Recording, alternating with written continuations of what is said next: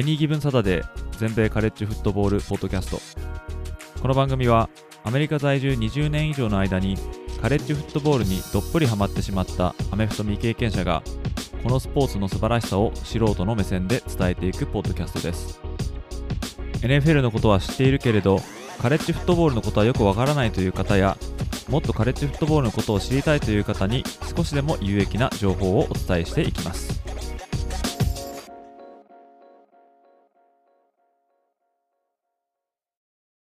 皆様ご機嫌いかがでしょうか？こちらは全米カレッジフットボールファンサイトエニーギブンサタデーがお送りするポッドキャストです。2023年のカレッジフットボールシーズンもいよいよ直前に迫りカレッジフットボールファンの皆様はドキドキワクワクな気持ちで開幕を待ちわびていることだと思います。そこで今回はそんな2023年のカレッジフットボールを楽しむべく同じアメフト系ポッドキャスターでもあるアメフト沼さんとタッグを組み、プレシーズンランキングの顔ぶれからパワー5カンファレンスの見どころ、さらに独立校であるノートルダム大にも焦点を挙げて2人で語り尽くしました。収録時間はなんと2時間を優に超えてしまいましたので、その内容を4つに分けて AGS で2話分、アメフト沼さんのチャンネルで2話分を随時配信していきます。今回は第3部として、当 AGS のポッドキャストにて、ビッグ10カンファレンスとビッグ12カンファレンスの見どころをお届けいたします。なお、まだ当ポッドキャストですでに配信済みの第1部と、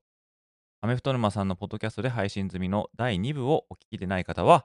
そちらを先に聞いていただけると幸いです。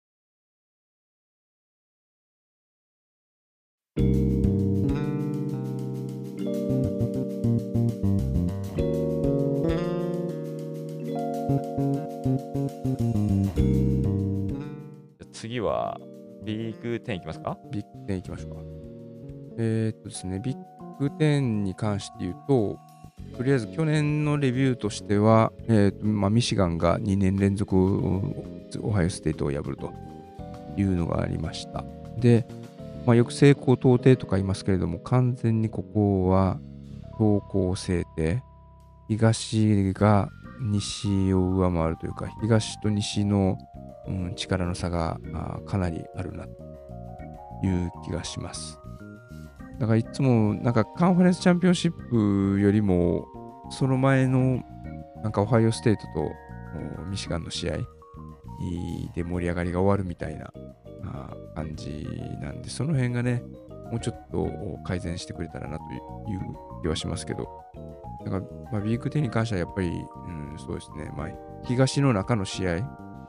え星の潰し合いがまあ一番盛り上がるんじゃないかなというのが、いつも話題の中心になってそうな気がするんですけども、今シーズン、じゃあメディアランキングどうなのかっていうところでいくと、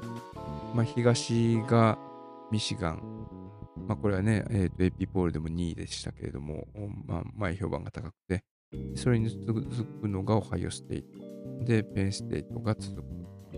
で、その後ろにイーストだとメリーランド、ミシガンステイト、ラトガーズ、インディアナというのが並んでますと。で、じゃあウエストの方はどうなんだっていうと、まあ、ウエストのトップに位置してるのがウィスコンシン。なんですけれども、AP ポール的に言うと、ウィスコンシンは19位ということなので、それよりも前にランクされてるチームがイーストには3チーム入っていうところで、ウエストの2位候補がアイオワ大学。これがギリギリ25位。で、あとがミネソタ、イリノイ、ネブラスカ、パデュー、ノースウェスタンということになっています。やっぱウエストはね、頑張ってほしいですけどね、うん、そうですね。で、やっぱり注目ポイントじゃあ何かっていうと、まあ、やっぱりそれこそ、まあ、AGS さんの別の回でも取り上げたリアライメント、はい、ビッグ10が14チームが今年が最後で来年からは18チーム。ビッグ10言うてて4チームすでに多いのにそこからもたらに 18ってなんやねんと。ビッグ18にしてくれよっていうようなところですけども。まあ、その前の最後の試合っていうところなので、最後踏ん張りたいというか、下位のチームこそ、うん、なんか今シーズンちょっと頑張っておかないと、来年パック12から来る4チームにあっという間に伸び込まれそうやなと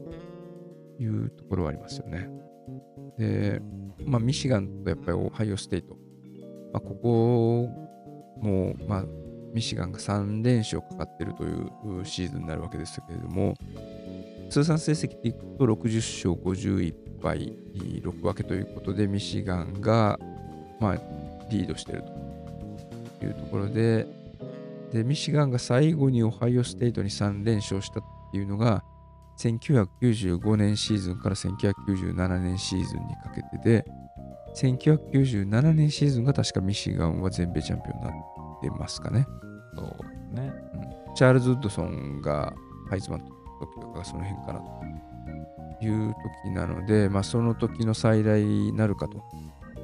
いうところはま注目しつつ、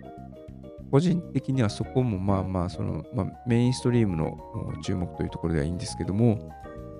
新ヘッドコーチがどうなるかというところで、ウィスコンシンとネブラスカ。そうですね。特に僕はネブラスカに関しては、マット・ルール、元、まあ、キャロライナ・パンサーズのヘッドコーチですけども、彼の特集を個人的には取り上げたこともあるので、彼にはちょっと頑張ってほしいなということで、まあ、個人的な思い入れはありますね。で、この、まあ、2人に興味深いのが、ウィスコンシンのヘッドコーチに就任したルーク・フィケルさんが、もともとはオハイオステイト出身。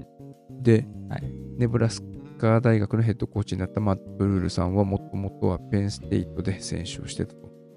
いうところなんで、ここはちょっとね、その日本だとありえないっていうところもあって、まあ、このリスナーの方にはそういうヘッドコーチがどうやってチームビルディングをしてくるのか、もともと名門だったけれども低迷してて、それの再建を託されているということなので、まあ、言ってみたら選手時代のライバル校に行ってで、そこを強くしようと頑張ってる、まあ、そういうところちょっと注目してほしいなという気がしますね。はいいうのは、まあ、ちょっと横道それますけども、まあ、今、日本の大学、まあ、カレッジフットボールは、まあ、そういうチームビルディングがどうとかっていうようなことではなくて、その外野での、うんまあ、トラブルとか不祥事とか、まあ、特に関東に関して言うと、まあ、飲酒問題で活動休止だとか、大麻が見つかって活動休止みたいな、まあ、オフフィールドのことで話題になることが多いんですけれども、やっぱりそういうところを、まあ、チームの文化を変えるのに、外の血を入れてるみたいな、あ外の環境とかを知ってるコーチとかを入れてチーム作りをちょっと見直しをするみたいなあの大事なことなんじゃないかと。なんか日本はやたら純潔主義にこだわるみたいな風潮はありますけれども、うんまあ、そういうのじゃないところを、まあ、見てほしいなという気はしますね。なるほど。はい。で、ちょっと横道それましたけれども、あとはですね、地味に注目しているのが、アイオワ大学。はい。昨シーズン131校あった中で、FBS が131校中、FBS の中でアイオワのオフェンスは130位だったというところで、まあ、ヘッドコーチの息子がオフェンスコーディネーターをしてて、で普通だったらクビになってもおかしくないような低たらくだったところが、まあ、温情なのか 何なのか、まあ、ある程度の条件をクリアしないと、どんな条件だかだかちょっと忘れましたけど、なん平均得点何点以上とかでしたっけ、うん、そうそうそう、そんな感じです。うん、っていう、まあ、バー課せられてますけれども、まあ、今シーズンは、とはいえ、トランスファーで、ミシガン大学の QB のケイド・マクナマラ、あとはミシガン大学のタイトエンド、えー、エリック・オール、まあ、彼が、まあ、今年のドラフトで、一巡でライオンズか、に指名されたサムラ・ポルタの後継者。で、あとは、オハイオステートのワイドレシーバー、僕ちょっとプレーを見たことないんですけど、ケイレブ・ブラウンという選手も取ってるみたいなんですよね。フランス。まあ、取ってるっていう言い方あれですけど、まあ、彼がも転校してるというところで、まあ、オハイオステイトのそのワイドレシーバールームがかなり充実してて、まあ、弾き出されてるみたいな感じかもしれないですけども、オハイオステイトでワイドレシーバーをやってるっていうことはポテンシャルはあるんじゃないかなと思うので、ですよね。うん。そういう彼らが加わったことでアイオワオフェンスがどれぐらい改善するのか、いうのはちょっと見ていきたいなと思いますね。ちょっと前のアラバマにトランスファーしたあの、ね、ジェイミソン・ウィリアムスみたいな、うん。そんな活躍してくれるといいですよね、そうそうそうオハイオステートから。うん。まあ、こういう3人が加わってもオフェンスが去年から、うんアップグレードされてないというふうになった場合はもう息子であろうが切る以外の道が残ってないんじゃないかなというような気がしますね。ううんん。ってとこですかね。あとはあります？あとはまあだから、まあ、最初の話になりますけどもしそのミシガンにオハイオステートが3連覇してしまった場合に、まあヘッドコーチのライアンで、えーまあ彼はアーバン・メイヤーの後継者として来てると思うんですけども残れるかな？多分ホットシートとまでは言わなくても座らされてる可能性もなきにしもかなという気はします。厳しいとこですよね。この、例えば、それこそ11勝0敗でこのビッグゲームを迎えて、うん。それで、そしたら多分もうそれこそ1位、2位、3位、どれかの対決になると思うんですけどね。うんまあ、前回もそんな感じでしたけど、うん。そこまで行ってミシガンに負けちゃったから、こいつはダメだっていうふうに、い一見聞くとそんなバカなって思う人いっぱいいると思うんですけどね。でも結構ライバルチームに勝てないっていうのは、それはそれで大事だったりするんですよね。だからね、まあ、ホットシートがわかんないけど、その言ってることはわかりますね。だから、ペンステイトと両方に負けたらもうアウトでしょ。どう多どうかななりますかねうーん。いや、他のところはまあまあ勝てるよねっていうところもあるんで、まあちょっとわかんないですけどね。ねえ、うんまあでもそうライバルのとかそういうのにはすごい思い入れがあるから、うん。うん、逆に言うと、どんなに負けててもライバルチームに勝てば安泰だみたいなこともあるんでね。うんうんまあでもね、3連敗はしたことないって言ってましたよね、何年も。と、はい95年までないですからね。うんそうだからね、その、あんまりこう、汚点みたいなことにはなりたくないですよね、やっぱりね。自分がそれ以来のこの3連敗した地監督とかにはなりたくないと。うん。とはい思いますけど。で、えーちょっと注目したい選手、ちょっとパッと見てみますか？まあ、来シーズンのドラフトでは絶対その話題になるだろう。オハイオステートのワイドレシーバー、マービン・ハリソン・ジュニア。まあ、あんだけ毎年毎年、うん、オハイオステートからドラフト1巡目のワイドレシーバーが出ている中で、もしかしたら去年のオハイオステートの中で一番良かったのが彼っていうところなので、まあ、超サラブレッドですよね。そうですね。ただ彼、2021年のリクルーティングで星は4つだったんですよね、当時は。なんか全体では160位ぐらいの評価。で、実は、えーっと、まあ、ハットンちょっと自信ないですけども、もう一人レシーバーがオハイオステイトにはいて、エメカエグカ？G を読まないで、エメカエブカ。メカエブーカ。まあ、彼が5つ星、同じ年でぜ全体9位いう、まあまあ、こだからこの2人がまだ残ってるっていうことで、デュオでいるというのは、まあまあ、やっぱ怖いですよね。うん。で、あとは、オハイオステイトはですね、エッジで、えーそれこそその2021年シーズンの全体2位だった、リクルーティングランキングで2位だった、うん。これもまたね、読み方難しいんですけど、JT トゥイモラオっていう選手がいて、彼はね、えーっとね、僕、ポッドキャストでも取り上げたんですけども、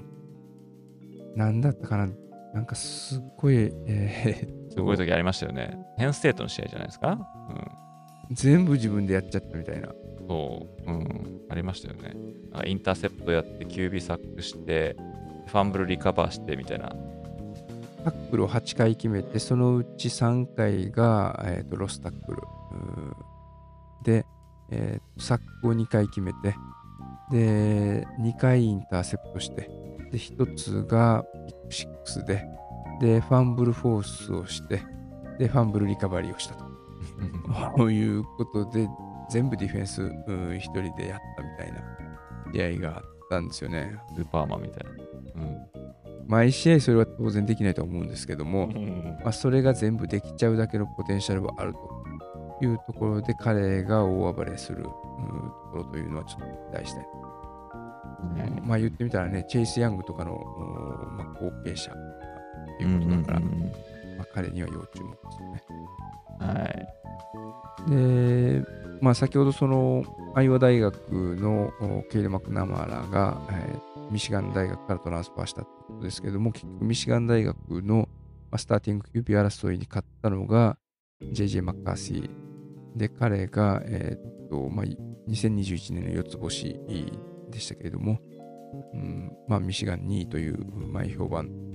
これをどこまでバレるかっていうのは、まあ、彼の肩にかかっているというところが大きいんじゃないかな。で、もう一人、まあ、いつもだとね、えーとオハイオステートの QB に注目が集まるところですけれども、今シーズンに関してはちょっとペンステイトの QB がブレイクするところを見たいかなというふうに思って、それが、えーとドリュー・アラー。彼は、それこそ、えーと2年目の選手ですけれども、5つ星で、えーナンバー3、もう全体3位で、えーリクルートランキングうん入った選手なので、ペンステイト、なかなかね、QB 活躍してる選手、最近いないですけども、うん。今シーズンブレイクしそうかな。がまあ、ブレイクしてほしいなというところで期待してます。そうですね。ここ最近だと、最も期待度が高い、なんか、パサーな感じがしますね。まあ、あとはざっと言うと、まあ、ランニングバックとかで言うと、ミシガン大学のブレイク・コラム選手とか、あとは、まあ、ペンステイトのコーナーバックのケイレン・キング、ね、ジョーイ・ポーター・ジュニアがドラフトで、まあ、今回指名されましたけれども、まあ、彼と並んで評価が高い選手。はい。で、ペンステイトでいくと、まあ、あのエースナンバーの11をつけたアブドル・カーター選手。彼が守備範囲めちゃめちゃ広いですよね。で、あとはアイオワ大学のコーナーバックのクーパー・デジャーンとか、うんまあ、彼らがビッグテンだと迷うという気がします。であと、じゃあ注目ゲームを見てみましょうか。どの試合に注目したいか。えーっとですね、まあ散々そのビッグテンのウエストことを話しましたけれども、あえてここはですね、えーウィーク4のアイオワとペンステートの試合、あとはウィーク5のネブラスカとミシガン、この2つでもしウエストのチームが勝ったりとかすると、なんかガラッと雰囲気変わってきそうな気がするなと。ね。うん。ここでそういう波乱が起きなかったらもういつも通りの展開で イースト強いままずるずるいくんじゃないかなという気がしますけど。ねえーこのアイオワ戦はね、ホワイトアウトなんですね、確か。厳しいっすよね。アイオワにして。でもそういう時に空気読まない みたいなところないですかね。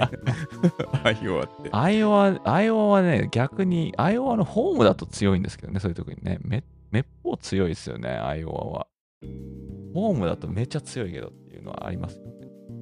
いや、でもネブラスカはちょっと本当個人的にも期待したいですね。ちょっと結構、もうスタイル変わっちゃいましたけど、もともと、えートリプルオプションとかをやってたチームで、うんうんうんそれ以来、もうネブラスカはちょっと個人的に思いが強いんで、うんなんとか復帰してほしいですけどね。まあ、全くトリプルオプションに戻ろうみたいな。いや、ないですねし。そんなとこないですよ、今。うん、はい。まあでもそのシステム的なところじゃなくて、まあ、メンタリティ的なところでは原点回帰を目指してるというような風には読み取れるので、だからそこで、まあ、一泡吹かせるというところのモチベーションというか、その辺は高そうな気がしますけどね。うん。うんうん、まあ、ステートメントゲームになると。いうためには格好の試合かなという気はしますけど。はい。はい。ってとこですかね。はい。最後にじゃあちょっとビッグ10、沼さん予想。まあ本命というかそうですね。どうですか？大穴がアイオワ。要は、うん。この、あの、オフェンスの脆弱さをこう克服してうん、くるかもっていうことですね。まあ、言ってみたらでも、克服しなくても、ディフェンス力でビッグ10チャンピオンシップの一歩手前まで持ってこれるっていうのは、あそそういうシナリオはありえそうですね。相当強いってことやと思うんで、ディフェンスに関してはうん。うんで、そこにちょっとね、プラスアルファで、えーとオフェンスが改善したら、それだけでも全然違うチームになりそうな気がするので、まあ言うても大穴なんですけど、うんはい。で、穴がペンステートですかね。はい。うんさすがにちょっとね、イーストでのオハイオステートとミシガンの2強みたいなところの牙城を崩してほしいなというところで、まあ、そろそろって言っても別にね、そんなずっと負け続けてるわけじゃないですけど、今シーズンはそういうのが見たいなというところで、で、対抗は僕はミシガンだと思います。言うてもやっぱり OSU でなく。うんタレント的には、うんなんかオハイオステートの方が充実してる気がするんですよね。そうですね。バランス取れてるような気がしますよね。話題になる QB がいるところが高い評価を得て、QB がいないとなんか話題に上がる機会が減るみたいなところで、なんか力関係が入れ替わってるみたいな見え方しますけども、うんうんうん。まあ、チームのランキングとか強さって別に QB の良し悪しだけじゃない、まあ、QB の良し悪しは、まあ、一つの要素の中でもかなり重要な要素ではありますけれどもそれが全てじゃないってことを考えると総合的にはなんかオハイオステイトの方が本当はモチベーションも高くて、まあ、今シーズン勝てる可能性もあるのかなというふうに個人的に思ってはい。この OSU とミシガンのこの最後のビッグゲーム、ゲームってまあありますけどね、今年ミシガンなんですね、ホームがね。昨年、このオハイオステートのホームでミシガン勝ったことには非常にショックを受けましたけども、はいはい。またこの試合で最後、この勝った方がみたいなうん風になってる可能性あるんでね、うん楽しみです。2年前なんかつかみ合いみたいなしてましたよね、トンネルのところでね。してましたね。うんまあ、だからそれの時のことを覚えてる選手とかがいたら結構ね、ベンチの様子とか見てみたいですよね。ど試合前のなんかベンチのそのモチベーションアップのペップトークっていうんですかね。うん。なんかかなり熱いもの見れそうな気がします。あの時の試合は、ちょっと雪とかちらついててね、あれ最高でめちゃしたね。めちゃ、雰囲気ねあエピックな試合でしたよね。本当に。もしこの勝つんだったらこの試合だろうみたいな、ああいう雰囲気なかなかないんで、うんえーなんかメントビーみたいな、そんな感じでした。で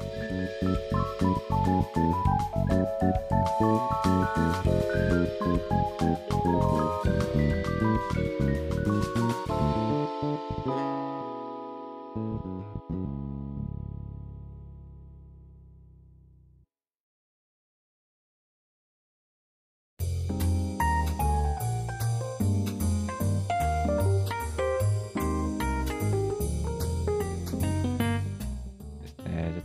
ゃあ、ビッグ12いきましょうか。じゃあ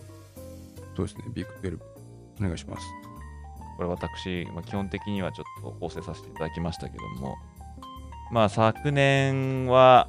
まあ、優勝したのが、まあ、カンザス州立大学ですが、やっぱり触れないわけにいかないのは、やっぱテキサス・クリスチャンの、まあ、大躍進だと思うんですけども、まあ、あの最初はプレシーズンには名前すらなかったっていう TCU が、まあ、あれよあれよという間にこう上がってきたっていうことでですね、ものすごい強いっていうチームじゃなかったと思うんですけど、でもこの、うん Find a way to win みたいな感じで、えーまあ駆け抜けて、ビッグ12の優勝決定戦ではこのカンザス州立に負けちゃって、タイトルこそ逃しましたけども、プレーオフにも出て、で、そのミシガンに勝って、で、ジョージアと対戦、まあ、ジョージアとの試合はあえて触れたくないんですけどね、あの、もう、ボロボロでしたから、でもね、あそこに行くことだけでも、うん。やっぱすごいと思うんで、まあ、それ考えたらね、やっぱり彼らのまあ躍進っていうのはうん。物質に値すると思うんですけども、うんまあ、一方で、まあテキサス8勝5敗で、はい。まあ、勝ち越したからまあまあっていう感じなんですけどね。うん。で、一方のライバルでもあるそのオクラホマ。このオクラホマが、ちょっと不審だったなっていうのが、ちょっと気になったかなっていう感じでですね、まあ、その、リンカン・ライリーっていう監督が、えーまあ、5、6年率いて、プレーオフにも出るようなチームに育ったんですけども、その彼がいなくなっちゃって、うん。ってことでもう戦力もね結構抜けちゃったっていうのがあってねえかわいそうだったんですけどもだからでそれにしてもやっぱあの名門オクラホマがここまでちょっと落ちちゃうかっていうか勝てないかっていうのにはちょっとがっかりというか、まあショックというか、うん。まあそんな感じは、まあ、したんで、まあ、このお2022年のシーズンを、まあ振り返って、今シーズン、まあ、どんな風になっていくのかっていう、まあ、点にはなると思うんですけども、やっぱり注目点は、まあテキサスと、まあオクラホマが、まあ、今年最後なんですよね。来年から SEC に行くというんで、はい。で、この最後に彼らどっちかがこの優秀の美をさざれるのかっていううん。のも、まあ、気になるところではありますし、でまたその彼らがいなくなることでこう補填されるようにこう加わってくるですね、まあ、シンシナティ、セントラルフロリダ、ヒューストン、ブリガム・ヤングっていうこういう新参チームがあるんですけど、うんまあ、彼らが加わることで、まあ、こうビッグ12どうなのかなっていう、そういう面白さは、まあ、あると思うんですよね。うんで特にこのシンシナティ、セントラルフロリダ、ヒューストン、まあまあ、ブリガムヤも入れちゃったらまあいいかと思うんですけども、パワー5とはその対になるそのグループオフ5。でそのチームなんで、そのチームたちがオフィシャルでこのパワー5の一員になるというですね。まあ、果たして、まあ、入ったものの、パワー5たるそういう資格というか強さを持ってんのかっていうのを、まあ見てみたいかなっていう気がしますよね。これ別にあれですよね、条件があるわけじゃないですよね。例えば過去過去何シーズン何勝以上してるとか、ないですよ。別にないですよね。だから急に俺らが来シーズンからパワー5って言って、運よくパワー5のカンファレンスに入ったらもう自分たちはパワー5やっていうだけの話ですもんね。そうそうです。もうこれ招待されて、で、いいよって言われたから、あ入ったっていうことですからね。これが別にヒューストンじゃなかったかもしれないし、たまたま、この、たまたまじゃないと思うんですけどね、それなりにあのネゴシエーションみたいなのあったと思うんですけどね。うんまあ、この4チームが入るっていうことで、まあ、カンファレンスは、まあ、16チーム編成になるんですね。かなりの大所帯ですけども、この中で誰が抜け出していくのかなっていうところで、注目かなと思うし、まあ、あとはまあその TCU ですね、昨年すごい躍進しましたけど、まあこのチームからはあ主力が抜けちゃってですね、うん。まあ、QB のマックス・ドゥーガンとか、うん。ワイドレシーバーのクエンティン・ジョンストン。クエンティン・ジョンソンとか、うん。でまあ、あとはそのクレムソンの OC になっちゃったあギャレットおライリー。あライリーさんとか、はい。うん。結構このオフェンスで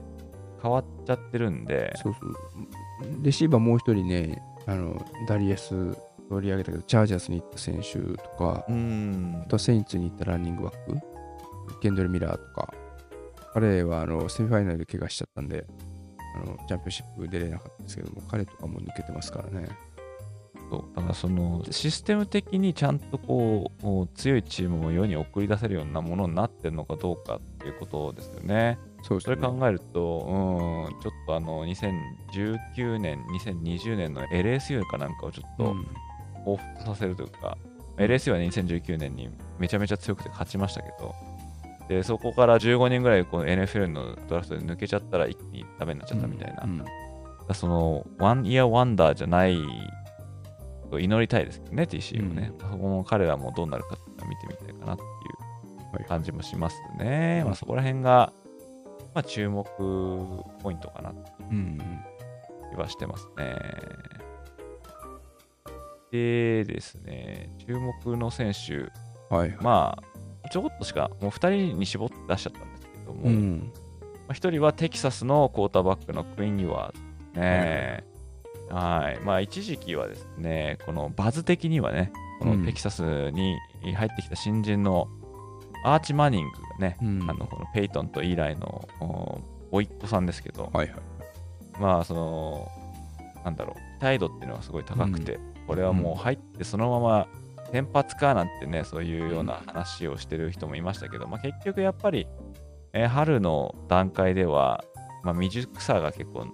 目立っちゃってで結局言わずになりましたけどね、先発がね、うんえーちょっとこうやっぱりそのもともとはこの星の高いリクルートだったんで、このサーキジャン監督のオフェンシブプレーコールみたいなのを、こうまあ、体現する QB としてテキサスをさらにこう一つ上の頂にこう持っていけるかどうかっていうのは、まあ、彼の腕にかかっている気がするんで、まあ、彼には要注意というか要要チェックな選手かなって思いますけど、まあ、あとはですねジェイロン・ダニエルズっていう QB が、まあ、カンザスにいるんですね。はいはい。えーでこうカンザスは昨年5連勝してうん。でランキングにも上がった時があったんですね。時めちゃめちゃ盛り上がりましたよね。そうなんですよね。この時でこれが確か6戦目が TCU とやったんですよね。はいはいはい。この時。で TCU と結構競り合って、まあ、負けちゃったんですけどはいでもこの試合ジェイロン・ダニエルズがし怪我して出れなかったね確かね。で。それまではこのジェイロン・ダニエルズはこう走って投げれるみたいなうん。まあ、そういうアスリート系のクォーターバックで、うん。で、結構こう、楽しませてくれたんで、うん。で、しかもカンザスといえば、本当本当弱小っていうチームだったんで、うん。うん。で、そのチームから、まあ、こういう選手とか、まあ、そういう5連勝するような、まあ、対戦相手が、あーっていうのもあったんですけど、でもそれ考えるとね、ちょっとこの2年目というか、先発2年目のジェイロン・ダニエルズ、ちょっと期待したいかなっていう注目ですか？他にもね、いっぱい、まあ、いると思うんですが、まあ、端的にこう、この2人って言って、えーこのジェイロン・ダニエルズとクイーン・ユアーズを、ここでちょっと出させていただきましたけどね。うん。なるほねで、ビッグ12で、まあ、注目のゲーム、まあ、こちらもね、他にまあ、いっぱいあるんですが、ど。うんまあ、2つですね。テキサスとオクラホマのレッドリバーライバリーですね。はいまあ、これは、まあ、言わずと知れたライバリーですね。著名のライバリーですけども、まあこの SEC に出ていく同士が、ビッグ12の所属として最後に戦ううレッドリバーですね。移籍してもレッドリバーって言えるんでしたっいや、言えるんじけゃないですかね。言うだけ、うん言うだけ。うん、まあ、まあ、これはね、やっぱりこう、外せないライバリーだと思うんで、場所も多分きっとコットンボールじゃなかった。えっ、と、AT&T か、えーでやってるのかな、今は。えーやるんじゃないですかね。でですね、あともう一個はオクラホマとオクラホマ州立大学の試合なんですけど、これを選んだ理由はですね、このオクラホマがえー SEC に出ていくって言った時に、ものすごくですね、こう、それを批判したっていうのが、このオクラホマ州立大学のマイク・ガンディはいはいはいですね。で、この人はもう、オクラホマとのこのベトラムシリーズ、ライバリー、これはもうやるかっていうふうにもう公言してて、その出ていくやつとライバル関係なんかやらないみたいなことを言ってたんで、まあね、もちろんその監督が決めたわけじゃないんでね、監督とかをその攻撃とかしてるわけじゃないと思うんですけど、まあ、全てはこの上役の人たちがこのことやってると思うんで、そういうふうに結構監督であるこのマイク・ガンディさんがもうオクラホマ知らないみたいなことを言ってて、で、それが、あまあ、今回がそれで多分最後になると思うんでね、ベトナムが。来年からはやらないんじゃないですかね、多分ね。そうなると、このライバリー、しばらく最後になると思うんで、でそういったこのガンディさんの発言もあるんで、この試合はちょっとそういう、この裏の話としてちょっと面白いなっていうふうに、ちょっと感じてるんで、これちょっと上げさせてもらいました。知ってますね、本当に。いやいやいやいや。そうなんですよね、そう。そういう情報だけうん頭に残るというね。そこで行くと予想本命対抗予想、穴をそうですね。まあ、本命対抗、穴、大穴ですね。これは、まあ、本命はまあ、テキサスなのかな。もう行きますか。でもね、あんまりこう、顔目と言いつつも自信ないんですけど、テキサスもでも殻を破ってくれそうな気はするんですよね。えー、だ例えばその、アラバマのね、先シーズンの試合を、まあ、見返したときに、そのユアーズが怪我してなかったら勝てたんじゃないかっていう。で、もしあれで勝てただとしたら、ものすごいこのコンフィデントブースターみたいになってたと思うんで、であれね、もし勝ててたら、昨年は全然違うシーズンになってたのかなって思うとですね、もともとのものは持ってると思うんで、でこれで今年、それがクリックしていくと、ひょっとしたら上行くんじゃないかなっていう気がしてるんですね。でそれに対抗すると思われるのは、カンザス州立大学かなっていうふうに、まあ、思ってるんですけど、はい、昨年のチャンピオンっていうことと、であと、監督のですね、名前なんて言ったかな、ランランス・レイポールとか言ったと思うんです。よ。かな合ってました？がそうランランス・レイポールトさんのこのチームの育成の感じがすごい好きで、うん、えー、こうどんどんどん着実にこう、なんて言うんだろう派手さはないけれども、まとまり感でこう勝ってるっていうのがすごい好きなんで、でさらにこのカンザスステートはオクラホマとの対戦がないから、えー、こう勝敗数的に結構上に行くんじゃないかなっていう気がしてるんですね。で、で、そこに来て穴に選んだのは、まあ、オクラホマなんですけど、はい、結構オクラホマはね、今年やるんじゃないかっていう声をよく聞くんですよね。うん、んその例えば、まあ、ESPN とか、まあ、そういうポッドキャストとかとか聞いたりとかしてるとそういうの聞くんで、あ、そうなんだ、だったら来るのかな みたいな、それぐらいの程度なんですけどね。うん、んで、大穴に、まあ、テキサス工科大を入れました。うん、テキサス工科大学も、まあ、この AP のランキングでは入ってないんですけどね、はい、コーチのランキングでは25位とかに入ってたと思うんです。じゃあまあ、えー、シーズン始まって1、2勝すれば入れ替わるみたいなことは、ね、変わってくると思うんですけどね、ね。まあ、優勝とかまではいかないと思うんですけど、まあ、トップ、そうですね、15ぐらいにいたら、まあ、大穴でもう全然よくやったっていうようなシーズンになるんじゃないかなっていう感じで、まあ、ビッグ12はね、さらに来年からアリゾナ、アリゾナステート、ユタと入って、うん、そうだからね、ちょっとこう、そうなる前の最後のカンファレンスということで、これを出ていくオクラホマとテキサスがかすめ取って残されるやつを苛立たせるのか、もしくは残留するやつが勝って、その2人をにざまあみろというのかっていう、そういうようなところをちょっと注目してみたいですね。まあ、なんかざまあみろで終わりそうな気しますけどね、なんとなく。まあ、やっぱりテキサスに関して言う2周目のアラバマとの試合がいわゆるアイテストっていうんですかね。ここでのパフォーマンスが今後の評価にも大きく影響を与えるんじゃないか。そんな気しますけどね。はい、うん、そうですね。どうなるか。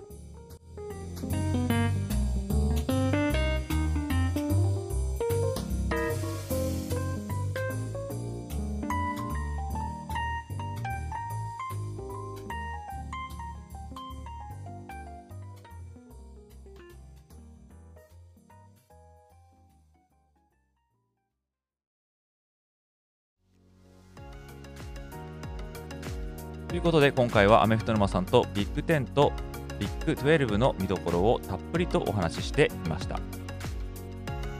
この続きの第4部はアメフト沼さんのチャンネルで配信となりますのでこちらの方もぜひチェックしてみてください。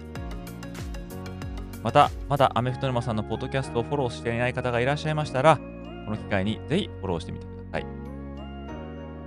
ということで今回はここまでとなります。最後までご視聴いただきありがとうございました。た次回のエピソードでお会いいたしましょう。それでは失礼いたします。